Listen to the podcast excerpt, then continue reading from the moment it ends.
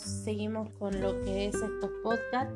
Mi nombre es Paola Guerra, estamos viendo lo que es el estudio de, vamos a empezar con lo que es eh, Génesis 1.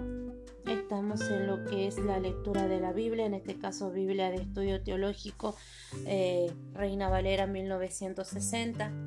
Vamos a estarle pidiendo a Dios Todopoderoso que sea Él manifestándose en nuestras vidas con poder, con gloria con honra y con misericordia en nuestra vida, en la vida de nuestros seres queridos. El que habita el abrigo del Altísimo morará bajo la sombra del Omnipotente. Que Dios Todopoderoso nos permita morar bajo su sombra, bajo su poder, bajo su gloria, bajo su misericordia. Que sea el fuego del Espíritu Santo cubriéndonos, moviéndose, manifestándose, que sea Él enseñándonos, eh, recordándonos, que Él sea Él mostrándonos las promesas que Dios Todopoderoso tiene para nuestras vidas, para la vida de nuestros seres queridos y que la sangre de, la sangre de Cristo nos cubra de la cabeza hasta los pies.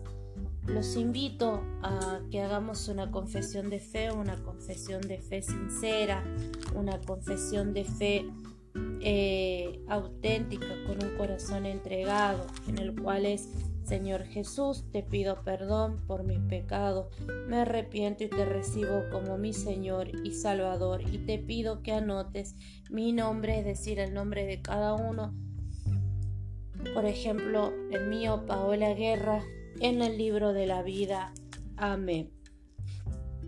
Vamos a empezar con lo que es la lectura del libro de Génesis. Vamos a ver lo que es Génesis capítulo 1, después vamos a ver lo que es la interpretación de lo que es la Biblia teológica, la Biblia de estudio teológica y después vamos a ver las concordancias que tiene este libro, este capítulo.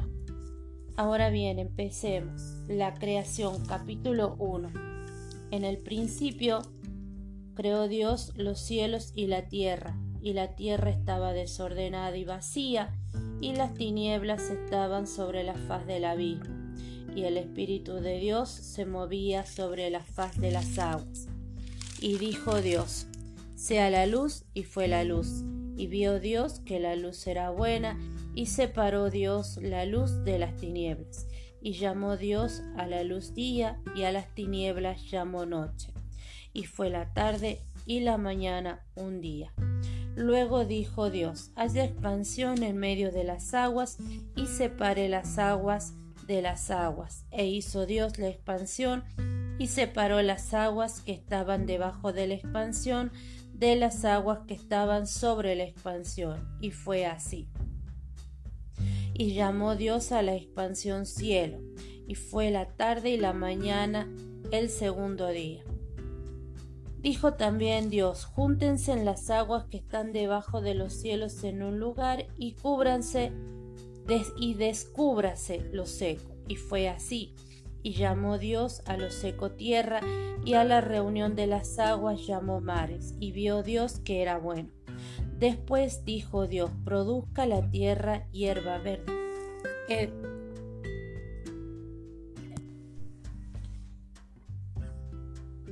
Y después dijo Dios, produzca la tierra hierba verde, hierba que da semilla, árbol de fruto que dé eh, fruto según su género, que su semilla esté en él, sobre la tierra. Y fue así, y produjo pues la tierra verde, verde, la produjo la tierra hierba verde, hierba que da semilla según su naturaleza, y árbol que da fruto, cuya semilla está en él según su género, y vio Dios que era bueno, y fue la tarde y la mañana el día tercero. Dijo luego Dios, haya lumbreras en la expansión de los cielos para separar el día de la noche y sirvan de señales para las estaciones, para días y años, y sean por lumbreras en la expansión de los cielos para alumbrar sobre la tierra.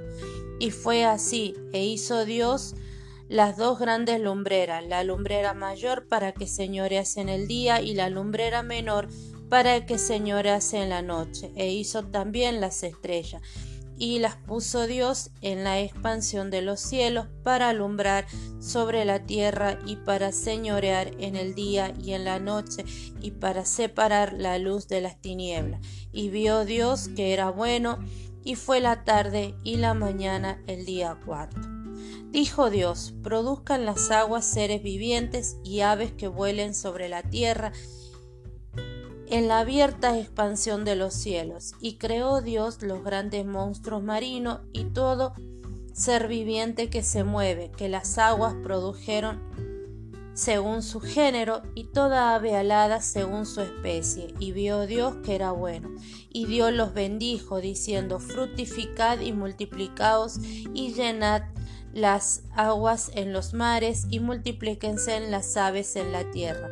Y fue la tarde y la mañana el día quinto. Luego dijo Dios, produzca la tierra seres vivientes según su género, bestias y serpientes y animales de la tierra según su especie. Y fue así, e hizo Dios animales de la tierra según su género y ganado según su género y todo animal que se arrastra sobre la tierra según su especie. Y vio Dios que era bueno. Entonces dijo Dios, hagamos al hombre a nuestra imagen, conforme a nuestra semejanza, y señoree en los peces del mar, en las aves de los cielos, en las bestias, en toda la tierra y en todo animal que se arrastre sobre la tierra. Y creó Dios al hombre a su imagen, a imagen de Dios los creó, varón y hembra los creó. Y los bendijo Dios y les dijo, fructificad y multiplicaos, llenad la tierra, sojuzgarla y señoread en los peces del mar, en las aves de los cielos y en las bestias que se mueven sobre la tierra. Y dijo Dios, He aquí que os he dado toda planta que da semilla que está sobre toda la tierra y todo árbol que hay fruto y que da semilla, os serán para comer, y a toda bestia de la tierra, y a todas las aves de los cielos, y a todo lo que se arrastra sobre la tierra. Y en que hay vida, toda planta verde le será para comer, y fue así. Y vio Dios todo lo que había hecho, y he aquí que era bueno en gran manera, y fue la tarde y la mañana el día sexto.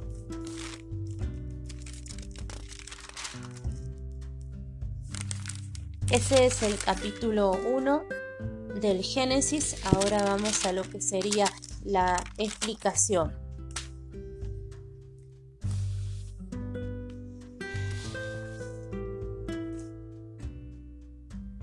Dios crea y ordena los cielos y la tierra. Génesis comienza con la descripción majestuosa de la creación por parte de Dios de los cielos y de la tierra y de la forma en que ordenó esta para que pudiera ser su morada. Todo el episodio estructurado en siete secciones señaladas por la utilización de una frase convenida transmite la imagen de un Dios todopoderoso y trascendente que con gran habilidad pone cada cosa en su lugar según su maravilloso diseño. El énfasis recae principalmente en la manera en que Dios ordena u organiza todas las cosas. El relato tiene la siguiente estructura. Una vez introducido el escenario, que vendría a ser capítulo eh, versículo 1 y 2, el autor describe seis días de trabajo capítulo 1 del 3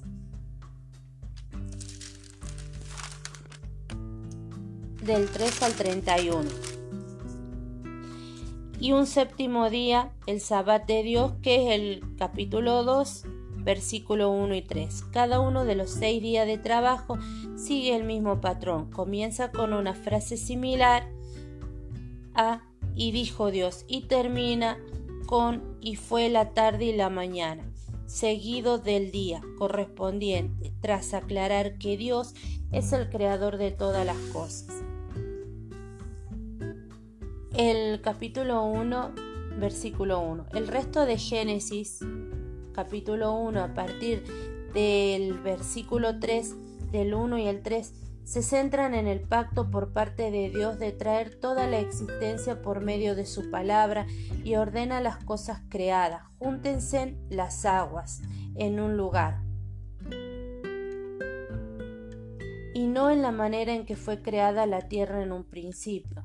Diferentes elementos nos, lo, nos lo indican así. Por ejemplo, la vegetación se menciona en el tercer día, antes de la aparición del sol el cuarto día. Los lectores interesados en la relación de este pasaje con la perspectiva científica moderna pueden consultar Introducción a Génesis, Génesis y Ciencia, visto en el contexto del antiguo cercano Oriente. Génesis 1 afirma que Dios es el creador de todas las cosas, pero es también un relato del modo en que Dios ha estructurado la creación en su organizada complejidad. Durante los primeros tres días a los lectores se les presenta el día, la noche, los cielos, la tierra y los mares y todos estos elementos solamente ellos. Recién un nombre y reciben un nombre por parte de Dios. Los días 4 y 6 se, pueden se pueblan tres regiones específicas, los cielos, las lombreras y animales alados, los mares, los peces y grandes monstruos y la tierra con ganado y criaturas eh, reptantes. Finalmente Dios da autoridad a los seres humanos como sus representantes para que gobiernen a todos seres vivos. Génesis 1 establece una jerarquía de autoridad. La humanidad ha recibido el encargo divino de gobernar a las demás criaturas de parte de Dios, con el propósito final de que toda la tierra se transforme en el templo de Dios, el lugar de su presencia, y pueda así mostrar su gloria. En este caso vemos que Dios es un Dios de orden, que es un Dios de organización, que todo fue llevado paso a paso. Le podemos pedir a Dios que el Señor sea organizando nuestras vidas, manifestándose con poder, con gloria, con honra, manifestándose, organizando nuestra familia, organizando nuestro trabajo, organizando nuestros estudios, que así como el Señor organizó y creó la tierra, que sea Él organizando nuestras vidas, que cada cosa, como vemos, cada cosa tiene su lugar y tiene su tiempo. Ahora vamos con lo que es el capítulo 1, versículo 1. En el principio, este primer versículo puede considerarse un resumen introductorio a todo el pasaje puede leerse como el primer acontecimiento, el origen de los cielos y la tierra, en algún momento anterior al primer día, que incluiría la creación de la materia, el espacio y el tiempo. Este segundo punto de vista, el origen de los cielos y la tierra, resulta confirmado por la afirmación de los autores del Nuevo Testamento de que la creación se produjo de la nada. Hechos capítulo 11 versículo 3, Apocalipsis 4 versículo 11. Creo Dios. Aunque la palabra hebrea para Dios, Elohim, es un plural posiblemente mayéustico, el verbo crear es singular, lo que indica que se concibe a Dios como un único ser. Génesis adopta una perspectiva consistentemente monoteísta, un marcado eh, contraste con las cosmogonías del antiguo cercano oriente. Solamente existe un Dios. El verbo hebreo vara significa crear. Se utiliza siempre en el Antiguo Testamento con Dios como sujeto, aunque no siempre se utiliza para describir una creación de la nada sin que se enfatice la soberanía y el poder de Dios. Los cielos y la tierra significa aquí todo. Así que Así pues, esto quiere decir que en el principio se refiere al comienzo de todo. El texto señala que Dios creó todas las cosas del universo, lo cual confirma que verdaderamente creó de la nada todo. El efecto que producen las palabras iniciales de la Biblia es el de establecer que Dios, en su inescrutable sabiduría, soberano, poder y majestad, es el creador de todo lo existente. El versículo 2 habla de la descripción inicial de la tierra como desordenada y vacía. Así está nuestra vida antes de conocer a Dios. Y solo se repite en el Antiguo Testamento, en el origen, en el original hebreo, en, en, en Jeremías 4:23. Perdón si me trago. La referencia que las tinieblas estaban sobre la faz del abismo apunta a la ausencia de luz este estado inicial se verá transformado mediante la creación creadora de Dios. El Espíritu de Dios se movía. Este comentario deja al lector expectante. Algo está a punto de ocurrir. No hay ningún motivo para pensar que haya transcurrido un largo periodo de tiempo entre Génesis capítulo 1 versículo 1 y Génesis capítulo 1 versículo 2 durante el que la tierra permaneciera desolada y vacía. Los especialistas en crítica textual argumentan que la palabra abismo del hebreo teom es la reminiscencia del relato mesopotámico de la creación llamado Enuma Elish, en el que Marduk da para dar forma al universo, tuvo que triunfar sobre Tiamat, la diosa del caos. Dichos eruditos creen que el dios hebreo tuvo que conquistar a la diosa del caos. Tiamat, en forma de abismo. Nótese el parecido entre ambas palabras, Teom y Tiamat. Sin embargo, hay muchas razones lingüísticas que nos llevan a dudar de una identificación directa entre estos dos términos. En cualquier caso, ni en Génesis ni en ningún otro lugar de la Biblia hay un conflicto entre Dios y el abismo, ya que éste se somete rápidamente a la voluntad de Dios. Lo podemos ver en Salmos 33.7 o Salmos 104.6. Ahora vamos. El capítulo, el versículo 3 y 5 Dice, y dijo Dios, en el capítulo 1 el poder absoluto de Dios se manifiesta en que solo tiene que hablar para que las cosas sean creadas. Cada nueva sección del capítulo comienza con palabras pronunciadas por Dios. Esta es la primera de las diez palabras de la creación presente en el capítulo 1. Sea la luz. La primera obra creadora de Dios es la luz, que pasa a existir por mandato divino. La luz era buena. Todo lo que Dios trae a la existencia es bueno. Esta frase se transforma en un importante estribillo a lo largo de todo el capítulo. Y llamó Dios a la luz día el versículo 5 se centra en que Dios ordenó el tiempo en un ciclo semanal, por lo tanto, sea la luz puede indicar el amanecer de un nuevo día. A Dios se lo describe trabajando seis días y descansando el sabbat, lo que constituye un modelo para la actividad humana. El cuarto día desarrolla aún más esta idea. Las lumbreras se colocan en los cielos para que sirvan de señales para las estaciones, los días y los años.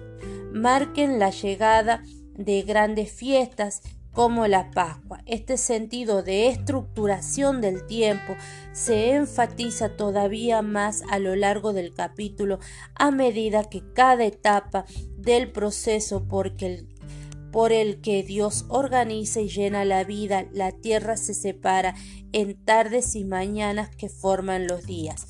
Y fue la tarde y la mañana un día. El orden la tarde después de la mañana ayuda al lector a acompañar el ritmo del pasaje tras el día de trabajo. Viene la tarde y después la mañana, lo que implica que en medio ha estado la noche, el descanso diario del trabajador. Así se prepara el lector para el siguiente día de trabajo. Al amanecer, frases similares dividen el capítulo 1 en seis días de trabajos diferenciados, mientras que el capítulo 2 del versículo 1 al 3 describen el séptimo día, el sabbat de Dios. Durante los primeros tres días Dios crea el entorno en el que vivirán las criaturas de los días 4 y 6. Por lo tanto, el mar y los cielos, segundo día son ocupados por los peces y las aves, creados el quinto día. Una lectura sencilla de Génesis muestra que estos días deben describirse como días de la vida de Dios. Más difícil de determinar es su relación con los días de los seres humanos. Por ejemplo, Salmo 90, eh, versículo 4 o segunda de Pedro 3.8. Para un análisis más completo, para un análisis más completo. Ahora vamos por el versículo 6 y 8. El agua juega un papel crucial en la cosmogonía del antiguo cercano oriente. En Egipto, por ejemplo, el dios creador Pat utiliza las aguas preexistentes personificadas por la diosa Nun para crear el universo. Lo mismo puede decirse de los mitos mesopotámicos. La creación surge de entre los dioses del caos acuoso, Absu, Tiamat y Mumu. El relato bíblico de la creación se alza en marcado contraste con este confuso politeísmo mitológico. Según la Biblia, el agua no es una divinidad, sino algo creado por Dios y que está al servicio del único y soberano creador, así como la luz es separada de las tinieblas, las aguas se separan para formar la expansión, a la que Dios llama cielos. Es difícil encontrar una palabra española que transmita con precisión el sentido exacto del término hebreo eh, Shamashim. En este contexto se refiere a que los seres humanos podemos ver por encima de nosotros, es decir, la región que, que contiene tanto las lumbreras celestiales como las aves. Ahora vemos lo que sería el versículo del 9 al 13, en el cual Dios organiza otras dos regiones. Los secos forman la tierra y las aguas forman los mares. Estos son los últimos elementos nombrados específicamente por Dios. A continuación ordena la tierra que produzca hierba verde, aunque la creación del mundo vegetal puede parecer fuera de lugar en el día tercero, es un anticipo de lo que Dios va a afirmar después respecto a la provisión de alimento para los seres humanos y otras criaturas. La creación de ámbitos distintos durante los días 1 y 3 junto con la vegetación sirven de preparación para que Dios los llene de vida durante los días 4 y 6. Ahora vamos con los versículos del 14 al 19. Esta sección se corresponde estrechamente con la ordenación del día y de la noche. El primer día que incluyó la separación de la luz de las tinieblas. Aquí el énfasis se pone en la creación de las lumbreras que, gobernarán el tiempo y servirán para alumbrar la tierra. Al referirse a ellas como la lumbrera mayor y la lumbrera menor, el texto original evita utilizar términos que fueran también nombres propios de deidades paganas vinculadas al sol y a la luna. El capítulo 1 socava deliberadamente la idea pagana de que la naturaleza está controlada por diversas deidades. Para los paganos del antiguo cercano oriente, los dioses personificaban diferentes elementos de la naturaleza. Así, en los textos egipcios, los dioses Ra y Tot personifican respectivamente el sol y la luna. El término Iso del hebreo Ahash puede significar simplemente que Dios, que Dios dio forma o trabajó en las lumbreras. No implica de que por sí no existiera en alguna forma antes de esto. En lugar de ello, lo que se destaca aquí es la manera en que Dios dispuso el sol y la luna para definir el paso del tiempo conforme a los propósitos. Así pues, la referencia a las estaciones en el versículo 14 o festividades, por ejemplo, esto lo vemos en Nehemías 10:33 y a los días y años son probablemente una alusión a las fiestas y tradiciones del calendario hebreo para la elaboración, perdón, para la adoración, las festividades y la observancia religiosa. Esto lo vemos en Éxodo 23, 13, 10 y 23, 15. Ahora vamos con el versículo 16. Las estrellas, el inmenso universo creado por Dios. Esto lo podemos ver en Isaías 40 del 25 al 26. Solo se menciona aquí en una breve frase, casi como de pasada. Génesis 1 se centra en la tierra. Edenor, perdón, Volvamos a donde estábamos.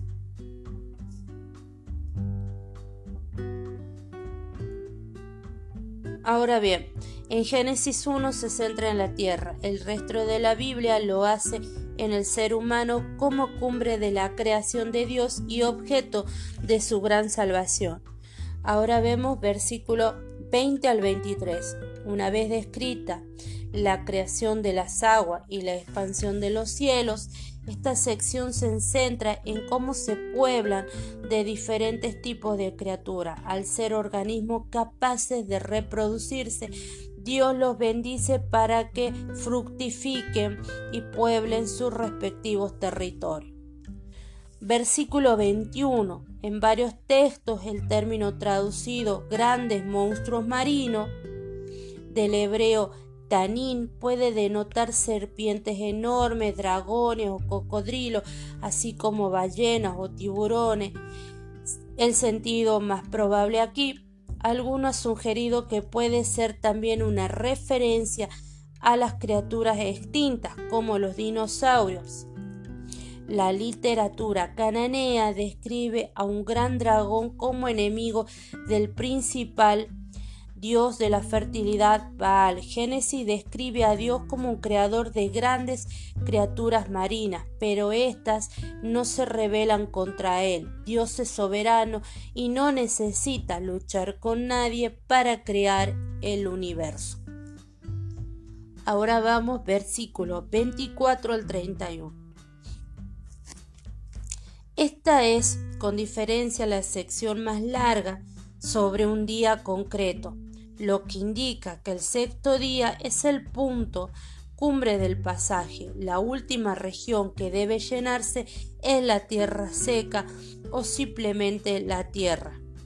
Aquí se traza una significativa distinción entre todos los seres vivos creados para vivir en la tierra seca y los seres humanos, mientras que los trata de los seres vivientes que deben llenar la tierra. Ahora bien, vamos del 24 al 25, bestias y serpientes y animales de la tierra según su especie. Estos términos agrupan a los animales que viven sobre la tierra en tres categorías amplias, que, que probablemente reflejan la visión de que que de ellos tenían los pastores nómadas. Las bestias domesticables o ganado, por ejemplo, ovejas, cabras, vacas, quizás camellos, caballos. Y tenemos lo que las serpientes y pequeños animales terrestres o todo animal que se arrastra, por ejemplo, ratas, ratones, lagarto, araña. Y los depredadores y los animales de caza gacelas, leones. Esta lista no pretende ser exhaustiva y resulta difícil saber dónde colocar algunos animales. Ahora el versículo 26, hagamos al hombre a nuestra imagen. El texto no especifica la identidad de los incluidos en la primera persona del plural. Algunos han sugerido que Dios se dirige a los miembros de su corte, a quienes otros pasajes del Antiguo Testamento llaman hijos de Dios. Por ejemplo, lo vemos en Job 1.6 y en el Nuevo Testamento llama ángeles. Pero una importante objeción a este argumento es que el hombre no fue hecho a imagen de los ángeles y tampoco se menciona en ningún lugar que estos hayan participado en la creación de los seres humanos. Muchos cristianos y algunos judíos piensan que Dios habla consigo mismo, ya que en Génesis 1.27 muestra a Dios como un solo creador.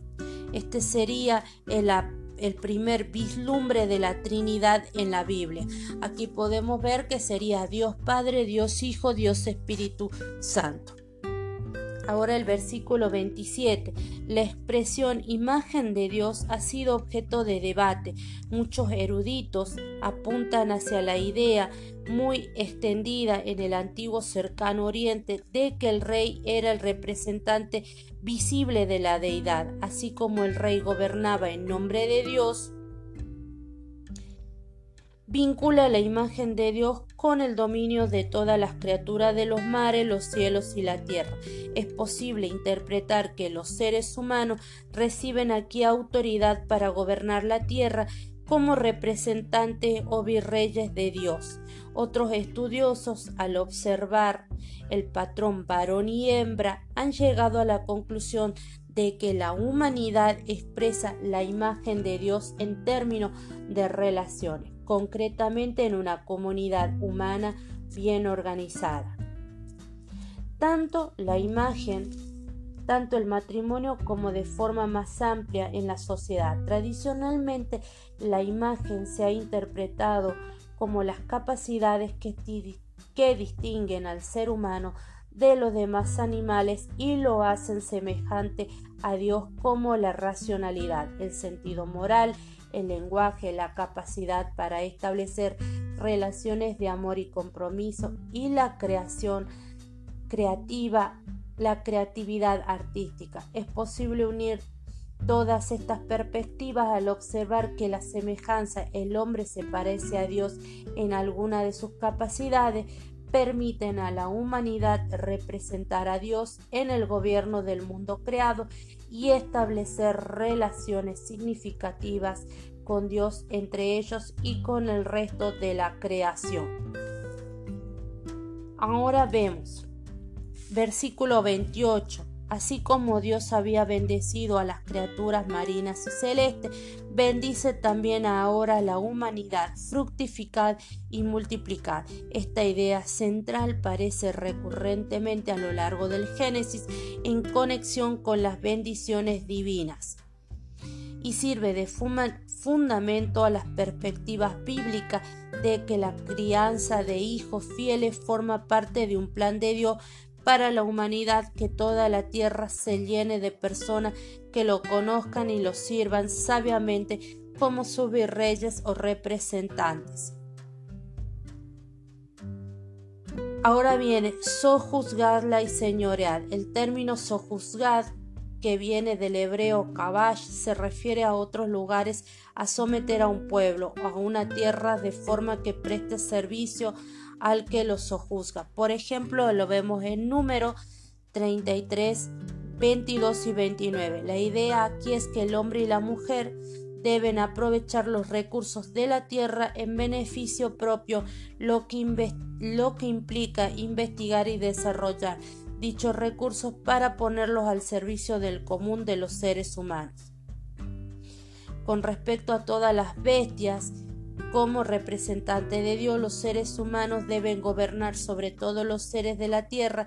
Sin embargo, este mandamiento no implica que debamos explotar la tierra y sus criaturas para satisfacer nuestra codicia, ya que el que Adán y Eva fueron hechas a imagen de Dios implica que Él espera que, que los seres humanos utilicen la tierra sabiamente y la gobiernen con el mismo sentido de responsabilidad y cuidado que Dios tiene hacia toda su creación. Ahora vemos el versículo último que es el 31 tras haber afirmado previamente en seis ocasiones que determinados aspectos de la creación eran buenos, Dios declara ahora que tras la creación del hombre y la mujer, que todo lo que ha hecho es bueno en gran manera. Él aquí adicional, él aquí adicional invita al lector a ver la creación desde una perspectiva privilegiada de Dios. Eso sería la explicación de lo que es el versículo, lo que es el capítulo 1. Con respecto a, las concordancias, tenemos en lo que es el eh, Génesis 1, eh, versículo 3, podemos encontrar una eh, concordancia con segunda de Corintios 4, 6 y podemos encontrar también después lo que sería con Génesis 1 versículo 6 con lo que sería segunda de Pedro 3 5 después podemos ver lo que sería la otro tipo de concordancia también lo podemos encontrar. Por ejemplo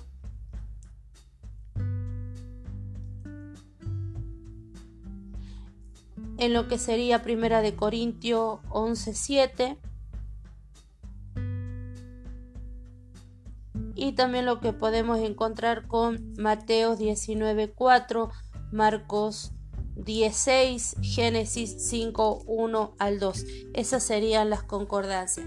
Espero que les haya gustado, que lo puedan disfrutar, que lo puedan comprender y que podamos ver y entender que en este capítulo lo que yo mm, más que nada veo es que tenemos un gran poder en lo que es la, la, la palabra, porque Dios creó al creó a la creó todo con su palabra. Por lo tanto, nosotros tenemos que profetizar palabras de bendición para nuestras vidas, para nuestras familias, y más que nada en estos tiempos difíciles que vivimos. Que Dios los guarde y los protege y los bendiga. Y bueno, esto sería hasta el próximo podcast que sería eh, Génesis capítulo 2. Le mando besos, que tengan un bendecido o en cualquier momento que estén escuchando este podcast.